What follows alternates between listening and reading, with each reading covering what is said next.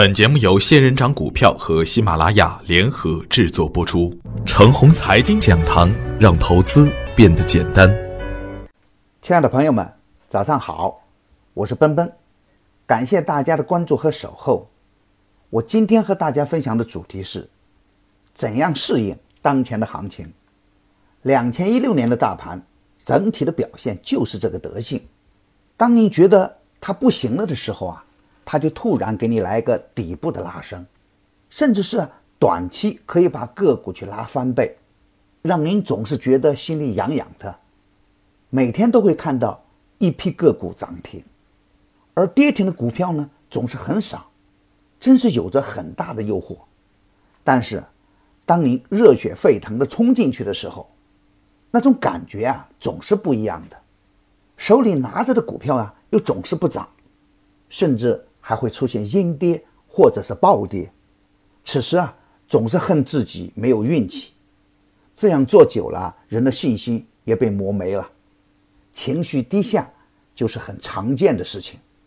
一方面，有大盘蓝筹股死撑着去护盘，让指数平稳地围绕着两千九到三千一百点这个箱体来回的震荡着，跌下去就有支撑，涨上来又被打。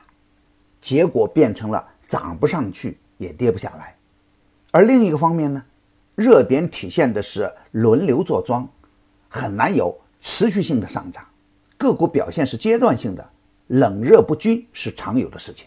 受周二大盘反转的影响，昨日沪指小幅的高开后，指数缓慢的上扬，随后啊进入了高位的窄幅的震荡，沪指在再次冲过三千一百点以后。场外的资金明显不愿意捧场，而场内的资金呢也没有明确的方向。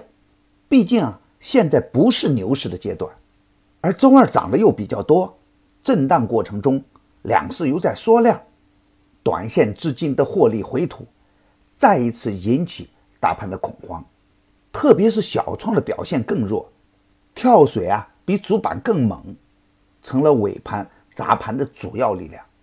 沪指啊，在高位收了一个十字星，给今天的大盘留下了无限的遐想。创业板的反转势头再次受到压制，大盘呢也需要再次的选择方向。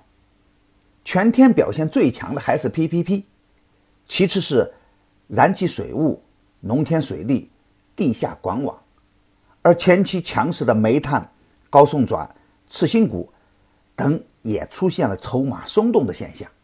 另一个积极的现象是啊，沪股通继续的净流入，好像是较为坚定的看好后期的市场。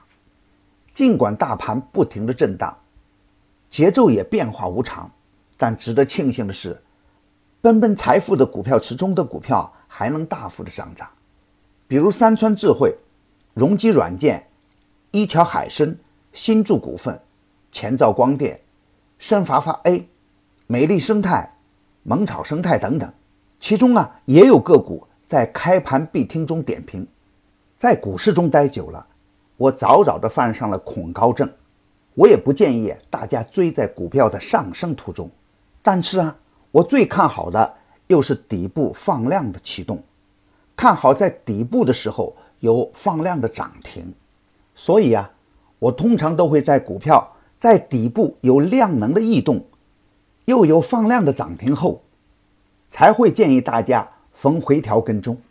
虽然很难保证每只股票都是百分之百的强势，但是总体上的收益是比较稳定。就算有个股没能延续强势，但总体的风险也不会太大，并且在下跌的过程中也可以跟踪，比如三零零二九八、三零零三四八。六零零四七零等，大家再看看近期涨得较好的股票，形态上都有太多的雷同，而近期风险较大的股票呢，大多数都是股价高高在上，在高位出现放量的筹码松动，追高被埋成了近期最流行的事情。要想挣钱没风险，还是要走我常提的两条主线：一是底部放出巨量的强势个股。逢回调可以坚定的跟踪，二是底部抗跌的优质个股，也是较为稳定。